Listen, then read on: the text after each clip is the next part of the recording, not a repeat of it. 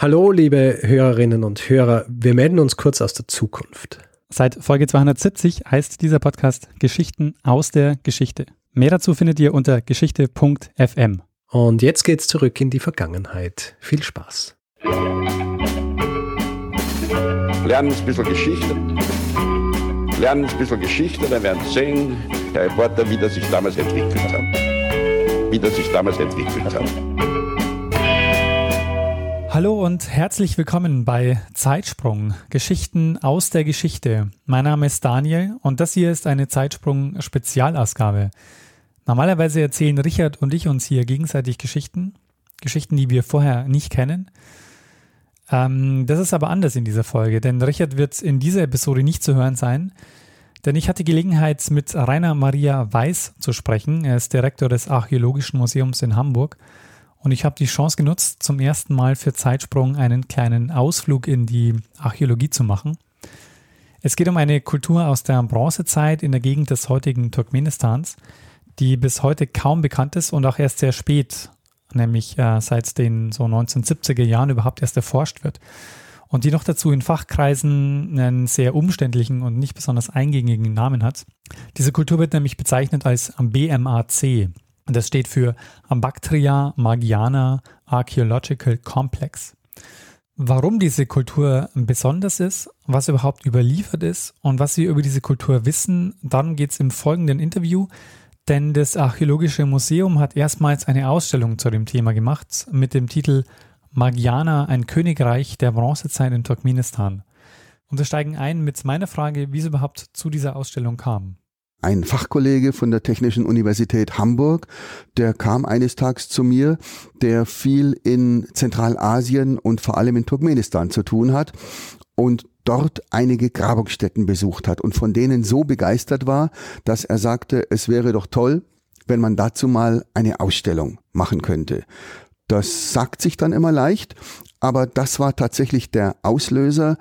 Nur gibt's ja öfter mal solche Auslöser, die man von außen erfährt, wo man nach ein bisschen Recherche merkt, ach nee, das lief schon vor drei Jahren in Speyer, vor sieben Jahren in Mannheim, vor zwölf Jahren in Berlin und lässt es dann lieber sein wie die hundertste Ägypten-Ausstellung, die dreißigste Wikinger-Ausstellung und so weiter.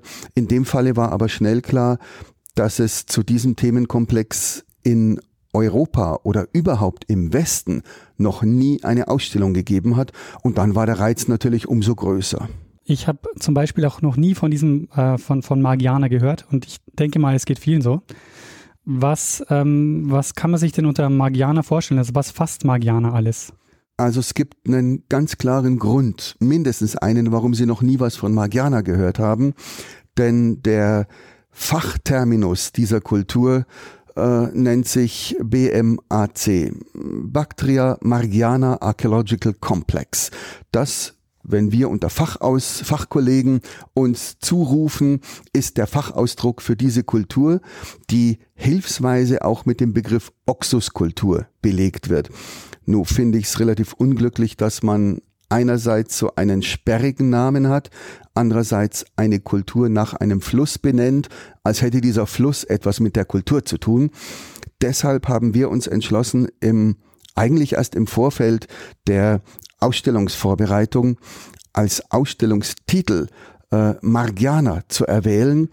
Ähm, Bactria Margiana äh, Archaeological Complex beinhaltet das ja. Das ist schlicht und einfach die Landschaft im Osten Turkmenistans, während Baktrien mehr den Norden Afghanistans umfasst und diese Region, das antike Baktrien und die antike Margiana gemeinsam zeigen so klar unterscheidbare kulturelle Ausprägungen, klar unterscheidbar zu ihren Nachbarregionen, dass man sie gemeinsam zu diesem Hilfsbegriff zusammengefasst hat. Und wir versuchen das eben jetzt gemeinsam äh, anstatt Oxus, anstatt BMAC mit dem Kulturbegriff Margiana, sagen wir mal, publikumswirksamer zu vermitteln.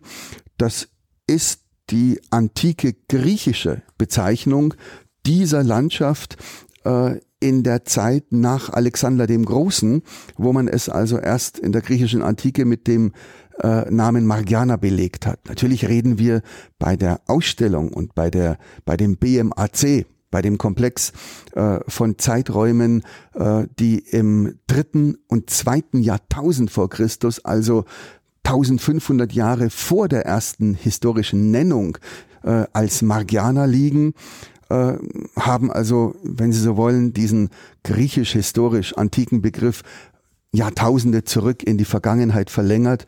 Aber da das eine schriftlose Kultur ist, ist das legitim. Schriftlose Kultur ist ja auch, glaube ich, ein ganz gutes Stichwort, um äh, darüber zu sprechen, ähm, dass ähm, wir haben hier zum ersten Mal jetzt ein archäologisches Thema bei Zeitsprung. Deshalb würde ich das gerne kurz zum Thema machen. Äh, die, die Frage der Schriftlichkeit spielt ja eine entscheidende Rolle, ob sich ähm, Historiker und Historikerinnen für ein Thema interessieren ähm, oder nicht, sondern ähm, eben es vor allen Dingen um archäologische äh, Befunde geht. Ähm, könnten Sie mal aus Ihrer Sicht vielleicht darstellen, was für Sie so das Entscheidende ist, also was ein Thema als archäologisches Thema und das historisches Thema unterscheidet? Da erlaube ich mir einen kleinen Widerspruch, ähm, denn Sie haben nicht die Archäologen, die bis zur Schriftlichkeit tätig sind und dann räumen wir das Feld und überlassen es den Historikern, äh, sondern das Studium und die Berufsbezeichnung und, und, und ist die des Prähistorikers. Also ich bin landläufig ein Archäologe, weil ich einen Spaten halten kann, ja, äh, bin aber eigentlich Prähistoriker. Äh, der Name beinhaltet, dass wir als Historiker arbeiten, aber in prähistorischen Zeiten. Wir haben also eigentlich den zusätzlichen Schwierigkeitsgrad einerseits ähm, Geschichte zu rekonstruieren ohne schriftliche Überlieferung, haben andererseits den gewissen Vorteil, dass diejenigen, die uns widersprechen könnten, alle längst tot sind. Ähm, also äh, natürlich haben wir andere Zeugnisse auszuwerten, uns fehlen die schriftlichen Überlieferungen. Aber sonst ist das methodische Rüst- und Handwerkszeug nicht so groß unterschiedlich. Die äh, empirische Herangehensweise, die methodische Herangehensweise, keine groß unterschiedliche zu den historischen Disziplinen, denen wir ja angehören. Äh, von daher haben wir alles, was jemand hat, der über die französische Revolution forscht, außer Briefen, Schriftzeugnissen. Aber wir haben äh, Gebäude, Architektur, Grundrisse, soziale Hierarchien, äh, Handwerk, Handel, alles, was dazugehört. Und ich finde, darin liegt ein gewisser Reiz. Denn äh, wenn Sie einfach in der Urkunde nachschauen müssen, was war wie, ist das schnell nachgeschaut und recherchiert. Aber wenn Sie ein paar Grabfunde haben und Stadtstrukturen, Gebäudestrukturen und über die äh, als Grundmuster heraus versuchen, eine ganze Kultur zu rekonstruieren mit ihren Einflüssen, mit ihren äh, religiösen Grundfesten, mit ihren Handelsbeziehungen, äh, sozialen Hierarchien und, und, und, ist das eine ganz andere Herausforderung. Und das stellt zugegebenermaßen für mich auch als Archäologen, als Prähistoriker immer den ganz großen Reiz dar, äh, das Detektivische, dass es noch mehr braucht, weil die Schriftlichkeit fehlt. Und es gibt ja auch ähm, sehr viel archäologische Forschung, die ähm, ja bis in die Gegenwart reicht teilweise. Also ich habe neulich von einer, von einer Studie gelesen, wo es darum ging, eine Protestbewegung in den 70er und 80er Jahren im, im äh, Sie haben Anti-Atomkraft-Protestcamps, genau, ja. äh, die im Wendland liegen, Wendland Gorleben genau, ja. und Co. Äh, es gibt auch Überlegungen, man hat so etwas Vergleichbares, etwa wie das Woodstock Festival ähm, Gelände in USA ausgegraben.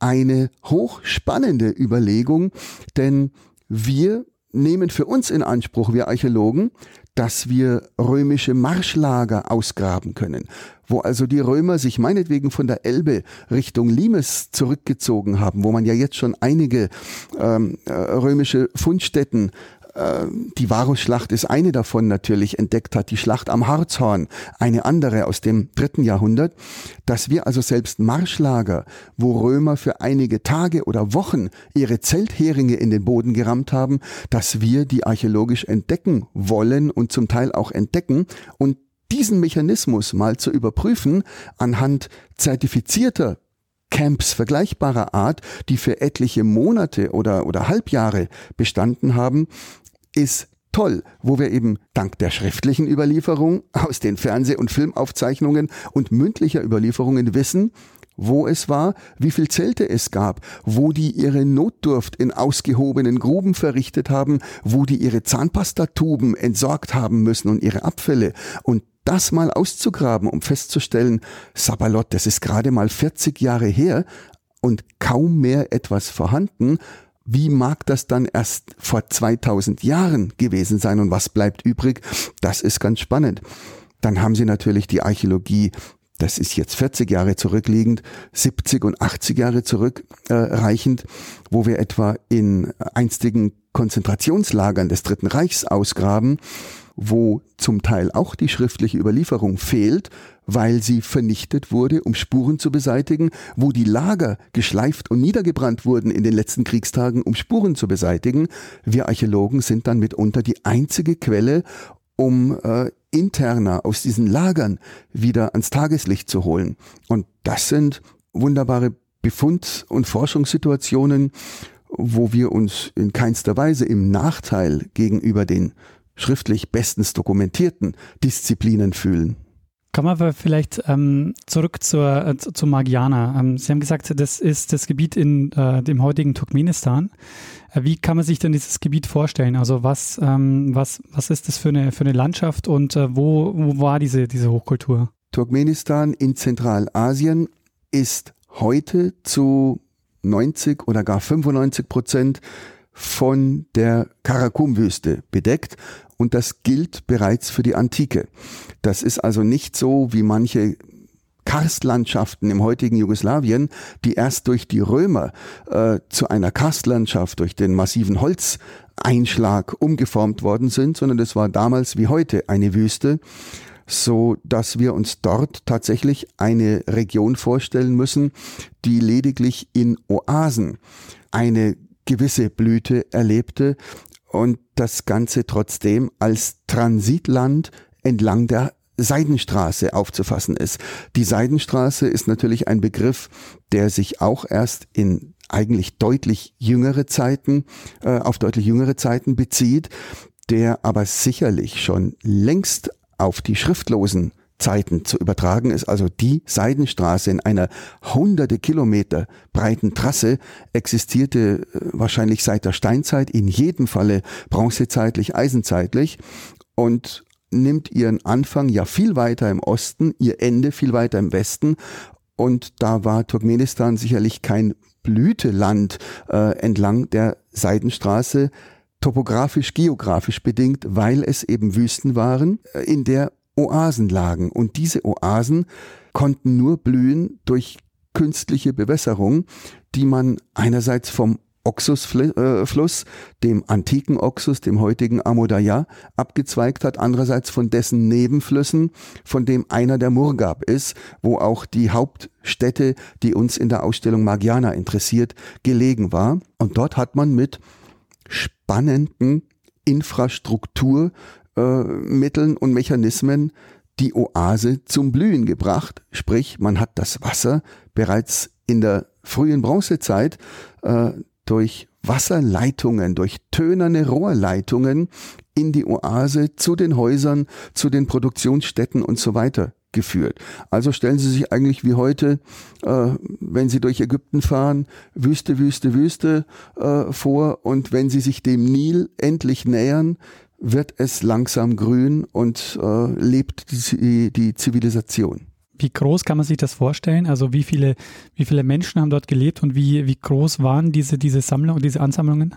Das hält erstaunlicherweise keinem Vergleich zu mitteleuropäischen äh, Gefügen dieser Zeit stand, nämlich alles war deutlich größer, deutlich weiterentwickelt, zivilisatorisch höher stehend, als es zeitgleich bei uns gewesen ist. Äh, die antike Stadt Margiana ist äh, auf eine Fläche von 28 Hektar heute äh, zu rekonstruieren, wo man also archäologische Befunde hat. Wenn man die auf dieser Fläche schon hat, wird man sich noch einen viel größeren Umgriff ähm, nicht archäologisch bislang erforscht und dokumentiert vorstellen können. Also veritable Städte mit vielen tausend Einwohnern, mit einer Zitadelle in der Mitte, wo die Herrscherfamilie gelebt hat, wo die soziale Oberschicht residierte, verschiedene Bereiche, die in Kult, in Handwerk sich unterscheiden lassen, wo auch Tausende von, von Arbeitern, Zuarbeitern, Handwerkern und, und, und gelebt hatten. Äh, also wirklich städtische Strukturen, wie wir sie aus Uruk und anderen äh, Städten aus antiken Regionen Mesopotamiens, der Elam-Kultur, der Indus-Kultur äh, durchaus kennen. Übertragen auf spätere Zeit, äh, das ist zwar nur anhand schriftlicher Überlieferungen dokumentiert, aber äh, im Osten äh, Turkmenistans die antike Stadt Merv, die soll bis zu eine Million Einwohnern gehabt haben. Äh, das ist deshalb überliefert, weil sie durch die Horden Genghis Khans innerhalb weniger Wochen händisch niedergemetzelt wurden und die ganze Stadt wüst fiel. Eine Million Einwohner im 11. Jahrhundert nach Christus, also in den Jahrtausenden vor Christus, müssen wir trotzdem auch schon mit vielen tausend Einwohnern rechnen. Kann man denn anhand der Funde sagen, ab wann es dort eine Besiedelung gab und äh, wie lange dann dort auch äh, Menschen gelebt haben? Ja und nein. Man steht ein wenig vor einem Rätsel, warum diese Hochkultur, als solche müssen wir sie bezeichnen, obwohl die Schriftlichkeit fehlt, warum diese Hochkultur zu so einer ganz plötzlichen Blüte ohne erkennbare Vorläufer gekommen ist. Wir haben in unseren Breiten üblicherweise steinzeitliche Kulturen, die sich dann zur späten zur Endsteinzeit herausentwickeln. Dann gibt es bestimmte äh, Umbrüche. Die frühe Bronzezeit entwickelt sich also ein, ein sehr linearer Vorgang, der mit wenigen Bevölkerungswechseln, wenn überhaupt, verbunden ist. Und dort erleben wir plötzlich eine Hochblüte, ohne dass wir eine Vorgängerkultur äh, so greifen können, dass sie zu erkennen gibt, dass sie die Vorgängerkultur ist, sondern plötzlich äh, hat man diese ausgeprägte Kultur, die auch relativ plötzlich ein Ende findet. Das ist sicherlich unter anderem ähm, geografisch, tektonisch bedingt, denn der Fluss Murgab in dieser Region hat die dumme Angewohnheit, sich in relativ kurzer Zeit von Ost nach West zurückzuziehen. Und wenn Sie anfangs etwa am Fluss leben und die Wasserleitungen, die ich ansprach, eine gewisse Länge haben, um diese äh, Oase am Leben zu halten, diese Wasserleitungen dann aber immer länger werden müssen, weil der Fluss sich langsam verkrümelt, äh, dann geben sie diese Siedlung, wie es auch in Gonodepe, die im Zentrum der Ausstellung steht, der Fall war, auf und gründen weiter westlich die Nachfolgesiedlung. Wenn die trocken fällt, gründen sie weiter westlich, weiter westlich, weiter westlich und so weiter die Nachfolgesiedlungen. Jetzt ist dort allerdings die Region archäologisch nicht wirklich intensiv erforscht, so dass es natürlich sein kann, dass die Nach-Nach-Nachfolgesiedlung längst nicht entdeckt ist und die viel weiter im Osten liegende Vorgängersiedlung ähm, auch nicht entdeckt ist. Also dieser Übergang von der Jungsteinzeit zur Bronzezeit ist gerade in dieser Region noch nicht weit und tiefgehend erforscht. Um welche Zeiten sprechen wir da? Also es heißt ja in der, äh, im, im, Text der Ausstellung ungefähr so vor 5000 Jahren. Ja. Äh, welcher, welcher Zeitraum umfasst so die Bronzezeit? Die Ausstellung, die Siedlung Gonadepe in der Hauptsache bewegt sich im dritten und zweiten Jahrtausend vor Christus, also grob gesagt 2800 vor Christus bis 1500, 1800 vor Christus. Äh, nur so zum Vergleich, äh, Tutanchamun ist kurz danach äh, im Mittleren Reich in Ägypten oder die Himmelsscheibe von Nebra kam um 1400 vor Christus in die Erde. Wir bewegen uns also in den 1000 Jahren davor und sind da aber bereits in der mittleren Bronzezeit. Das heißt, die frühe Bronzezeit selbst, geschweige denn die steinzeitlichen Vorgängerkulturen, äh, sind uns zumindest in dieser begrenzten Region in, im Osten Turkmenistans äh, noch weitgehend unbekannt. Ein Grund oder eine, na, Entschuldigung ist falsch, eine Vorstellung dafür bekommt man vielleicht, wenn man weiß, dass überhaupt diese Bactria margiana archäologische Kultur erst äh, vor gut 40 Jahren entdeckt worden ist. Wenn man sich also vorstellt, wie viele Jahrhunderte lang man die ägyptische Kultur erforscht, Mesopotamien, äh, allein die griechische und römische Antike, die, die äh, seit dem Humanismus, seit der Renaissance intensiv erforscht wird und es da noch reichlich Rätsel gibt, dann kann man sich vorstellen, äh, dass er klärlicherweise und Gott sei Dank nach gerade mal 40 Jahren längst nicht alle Rätsel dieser Kultur gelöst sind. Kann man denn sagen, warum diese äh, Kultur in Vergessenheit geraten ist? Äh, vielleicht nicht, warum sie in Vergessenheit geraten ist, sondern warum sie so wenig erforscht ist. In Vergessenheit sind auch all die anderen Kulturen natürlich geraten, die aber viel früher erforscht worden sind oder durch schriftliche Überlieferung ähm, uns zumindest bekannt sind. Ich meine, wir wüssten nichts über Germanen oder Kelten, wenn die Römer es nicht aufgeschrieben hätten, weil die Römer noch Kontakt zu Germanen und Kelten hatten. Aber schon die Kulturen davor, die mitteleuropäische Bronzezeit, ist in keiner schriftlichen Überlieferung erhalten. Ja, vielleicht hat Homer natürlich mit seinen trojanischen Epen noch die bronzezeitliche Kultur festgehalten. Das fehlt für diesen Raum selbstverständlich. Ähm, einerseits. Andererseits ist Turkmenistan im Speziellen die ehemals, also die südlichste der ehemaligen sowjetischen Republiken. Äh, Turkmenistan ist, wenn Sie so wollen, im übertragenen Sinne das Ostfriesland der Sowjetunion, wenn man also Witze machte, etwas ist ganz abgelegen oder Leute leben im hintersten Tal der Ahnungslosen, dann leben die im übertragenen Sinne wörtlich in Turkmenistan.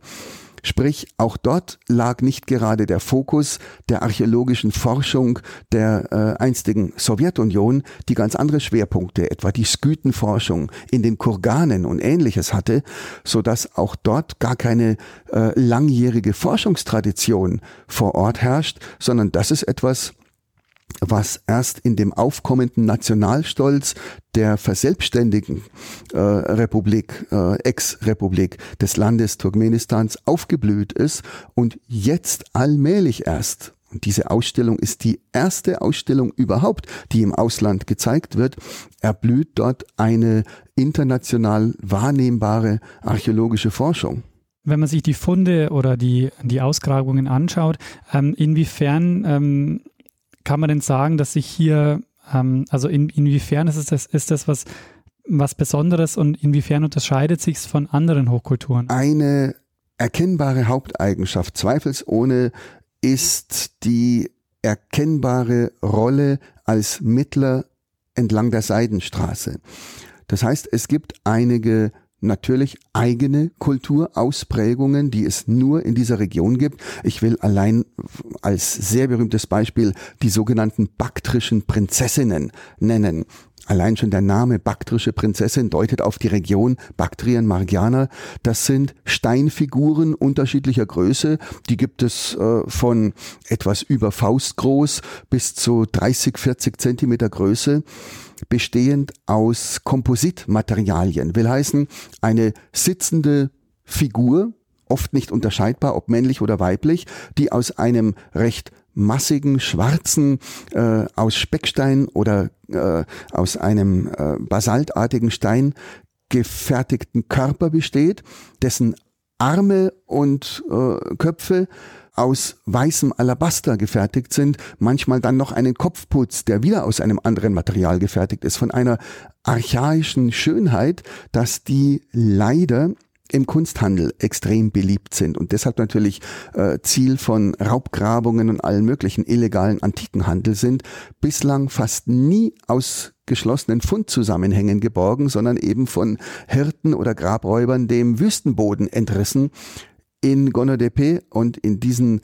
Grabungen dort erstmals und endlich innerhalb eines Grabkomplexes sauber dokumentiert. Also das sind so ganz typische Erscheinungen, wo einem jeder Archäologe, jeder Fachmann bei einem Objekt sagt, das ist Bactria magiana, das ist typisch magianer Objekt.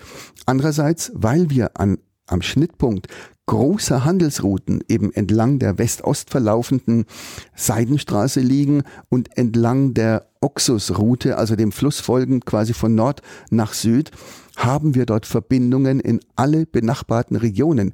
Über das Kopedak-Gebirge zum iranischen Hochplateau, in diese Regionen äh, nach Süden zu, über Afghanistan in die Indusregion, nach, nach Osten zu, nach China, nach Indien und das zeichnet diese Region aus, dass sie wie ein Melting Pot dort äh, verkehrsgeografisch fungiert hat. Was, was kann man denn über dieses, ähm, über diese Funde sagen, über diese Stadt? Also war die Stadt sehr ähnlich wie andere Städte zu der Zeit oder kann man von der Stadtstruktur auch sagen, ähm, kann man da zum Beispiel Rückschlüsse ziehen auf die Bevölkerungsschichten?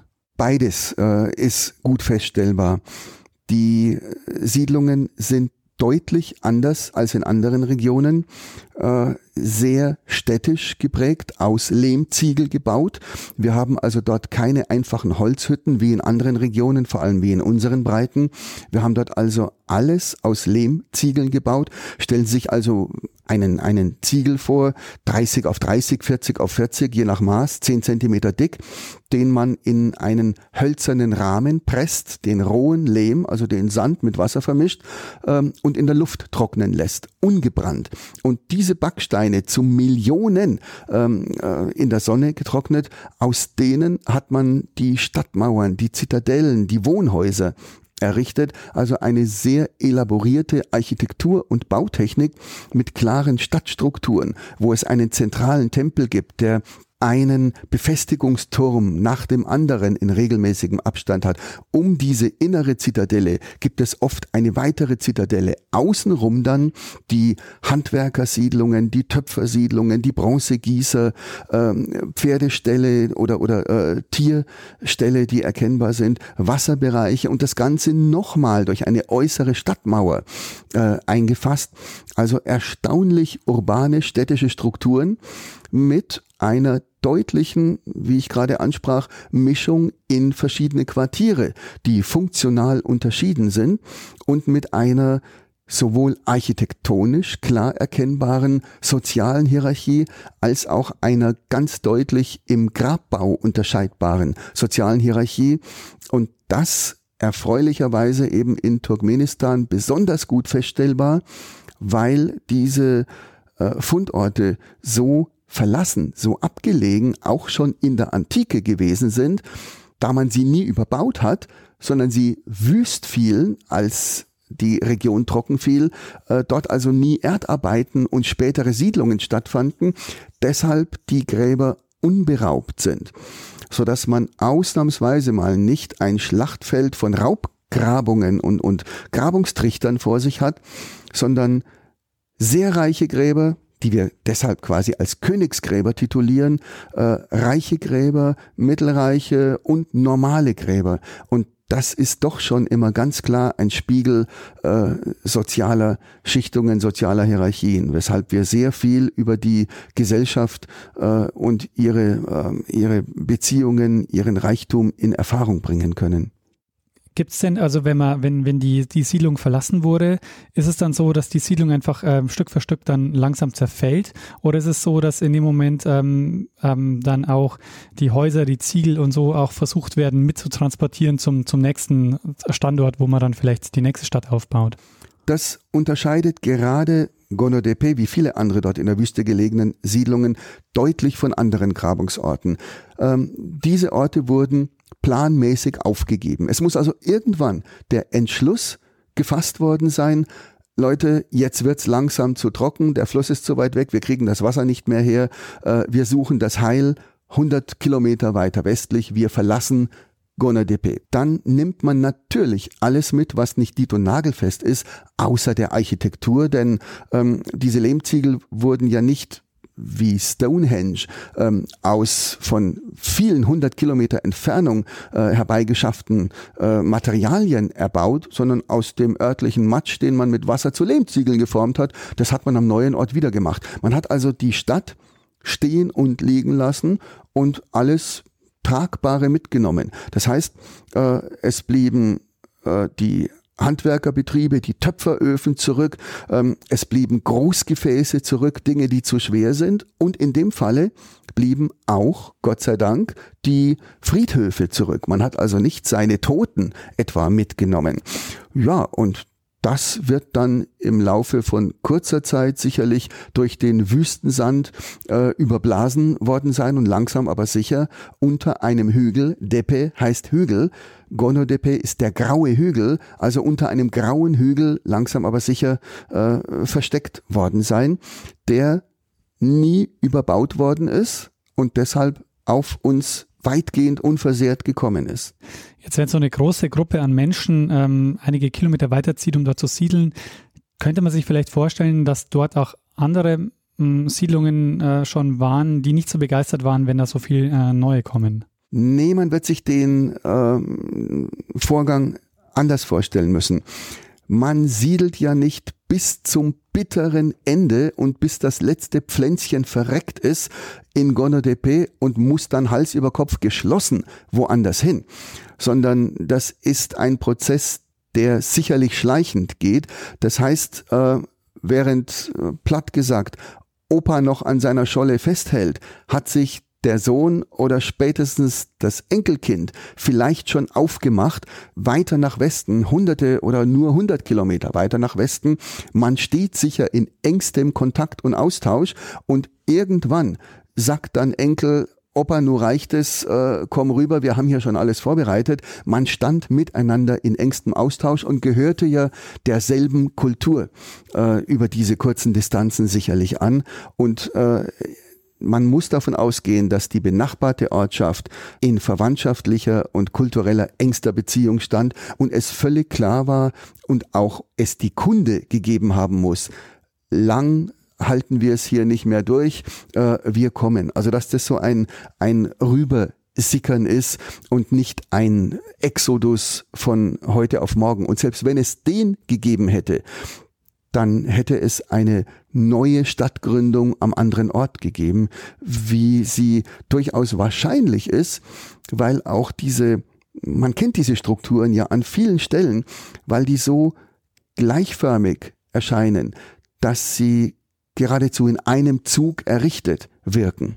Von daher, äh, wir haben da auch keinerlei Hinweise auf kriegerische Auseinandersetzungen, auf im, im Burg- oder Stadtgraben Verscharrte mit eingeschlagenen Schädeln. Nein, nein, das war sicher ein ganz gewöhnlicher Migrationsprozess interner Gruppen.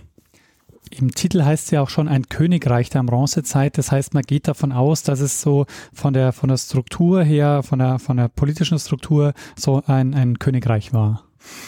Jein, sagen wir mal, das ist ein äh, marketingtauglicher Titel, der sich in einem Ausstellungsplakat äh, besser verkauft. Ich würde niemals in einer wissenschaftlichen Abhandlung äh, diese handelnden Personen als Könige titulieren oder gar die hierarchischen Strukturen dort zu einem Königreich hochstilisieren. Zudem bräuchten wir über Siegel oder über schriftliche Nachrichten benachbarter Kulturen, die schon schreiben konnten, historische Nachrichten, die von einem König reden, bräuchten wir eine Führungsperson, äh, die alles überstrahlt. Das haben wir auch nicht.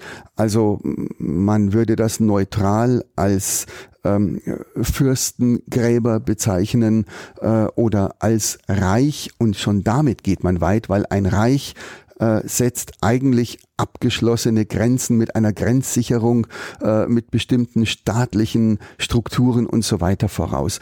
Also das ist äh, ein wenig ein Marketinginstrument, äh, ein vereinfachendes äh, der Titel. Er ist aber insofern gerechtfertigt, als die dinglichen Hinterlassenschaften gerade in den reichsten Gräbern mindestens ebenbürtig sind oder gar alles überstrahlen was wir aus anderen Kulturen kennen, wo man solche hierarchischen Bezeichnungen äh, aus der eigenen Überlieferung durchaus kennt. Jetzt haben Sie schon gesagt, dass die Forschung noch relativ neu ist, also dass erst seit 40 Jahren auch an dieser Kultur geforscht wird. Was sind denn die spannendsten Forschungsfragen, ähm, von denen Sie sich erhoffen, dass sie in den nächsten Jahren, Jahrzehnten äh, vielleicht beantwortet werden? Ehrlich gesagt steckt das so in den Anfängen, dass die spannendsten Forschungsfragen so gut wie alle grundlegenden Fragen sind, die wir an kulturelle Hinterlassenschaften haben. Das beginnt mit, mit der primitivsten dinglichen Ansprache, also mit der typologischen Analyse von Objekten, über die wir etwa in der mitteleuropäischen Bronzezeit längst hinaus sind. Uns interessiert in der mitteleuropäischen Bronzezeitforschung kaum mehr äh, die Entwicklung von Schwertern, von Nadeln, von Keramikgefäßen, äh, von bestimmten äh, Schmucknadeln und anderen Armringen, Schmuckformen. Das haben wir zu Tode dekliniert, kennen wir aufs Jahrzehnt genau, haarklein. Ähm, selbst diese Dinge sind in dieser Kultur weitgehend unerforscht. Also wir haben einige Objekte vor uns, etwa 30, 40 Zentimeter große äh, Steinspulen, Steinzylinder, die unheimlich charakteristisch aussehen, ganz klare Merkmale haben, mit Querkerben, mit Längsriefen, mit konkaven Einkerbungen, ohne dass wir den Hauch einer Idee hätten, welche Funktion die mal hatten. Es gibt ein und zwei Meter hohe Stäbe aus poliertem, geschliffenem Stein, die von Butterstampfer über Kriegskeulen bis hin zu Zeremonialzeptern in der Interpretation reichen. Es gibt halb Meter große, zehn Zentimeter dicke, hochglanzpolierte Steinscheiben aus wunderbarst gebänderten äh, Alabaster oder, oder Achat, die für diese Kultur typisch sind über deren Funktion wir nichts wissen. Ich sprach die baktrischen Prinzessinnen an, diese Kompositfiguren aus Stein, äh, wo wir nicht wissen, sind das Ahnenbilder der Verstorbenen? Sind es Gottheiten? Sind es Fruchtbarkeitsidole? Also da steckt selbst die typologische, die dingliche Analyse in den Anfängen, geschweige denn dann Fragen der äh, Infrastruktur, der Rohmaterialbeschaffung, der Transportwege, der Handelskontakte, äh, der Gegengaben, wenn wir merken, in diesen Gräbern findet sich äh, etwa äh, Lapis Lazuli aus Afghanistan, dann wissen wir, jawohl, der Lapis Lazuli kommt aus Afghanistan. Aber was war die Gegengabe?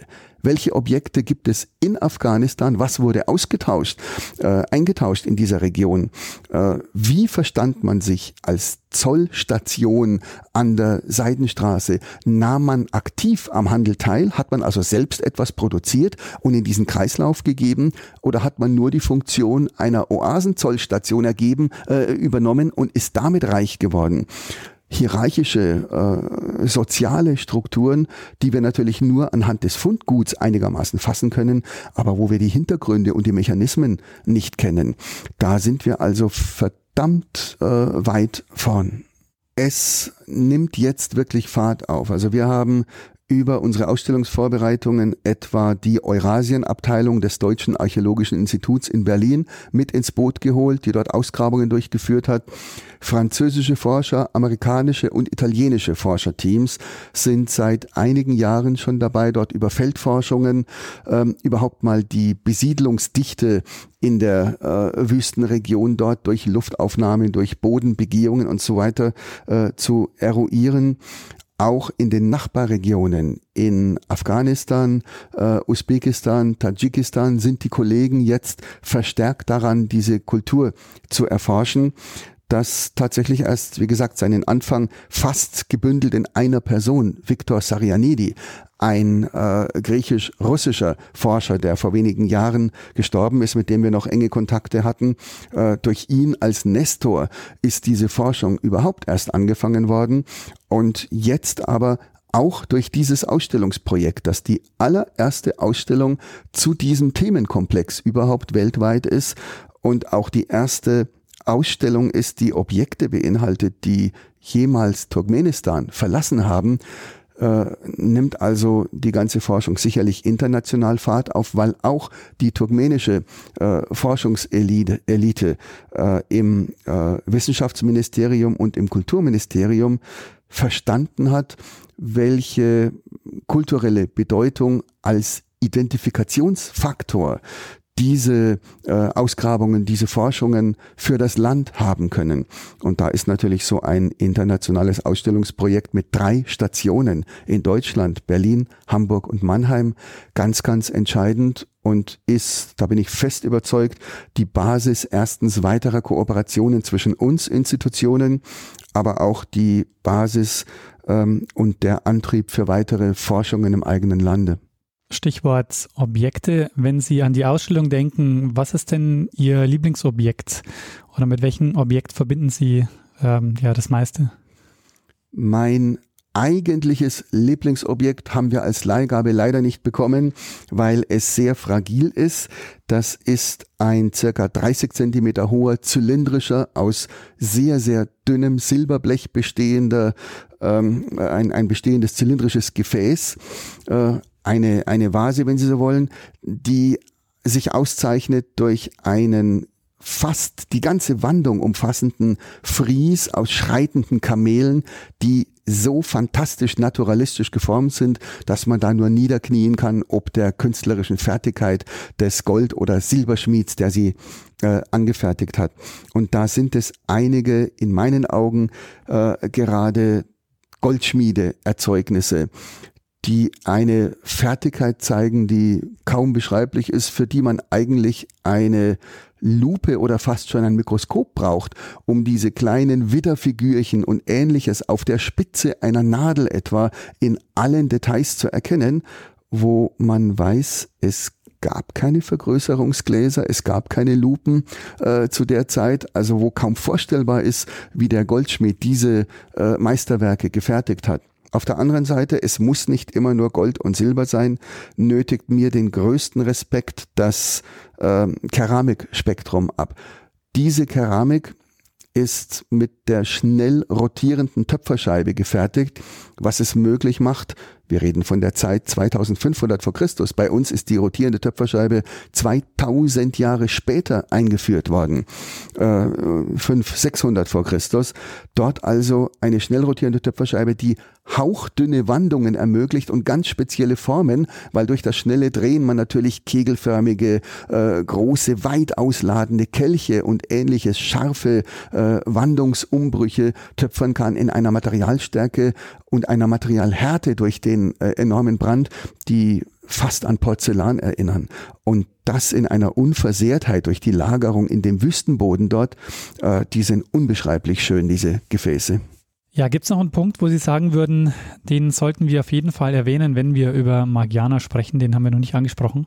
Schauen Sie sich die Ausstellung, wenn Sie sie in Hamburg nicht noch bis 17. Februar sehen können, unbedingt in Mannheim an. Ja, dann würde ich sagen, vielen, vielen Dank, dass Sie äh, mitgemacht haben und sich Zeit genommen haben, uns über Magiana zu erzählen. Sehr gern, ich danke Ihnen. Soweit zum Interview. Ich sage nochmal Danke an Rainer Maria Weiß für das Gespräch und sage danke fürs ähm, Zuhören. Wer Feedback zu dieser oder anderen Folgen geben möchte, schreibt uns entweder eine Mail an feedback@zeitsprung.fm oder kontaktiert uns auf Twitter, da ist der Account Zeitsprung.fm. Das gilt auch für Facebook. Und dann endet diese Folge, wie jede Zeitsprung-Folge endet, nämlich ich gebe einem das letzte Wort, der es immer hat. Bruno Kreisky. Lernen ein bisschen Geschichte. Lernen ein bisschen Geschichte, dann werden sehen, der Reporter, wie das sich damals entwickelt hat. Wie das sich damals entwickelt hat.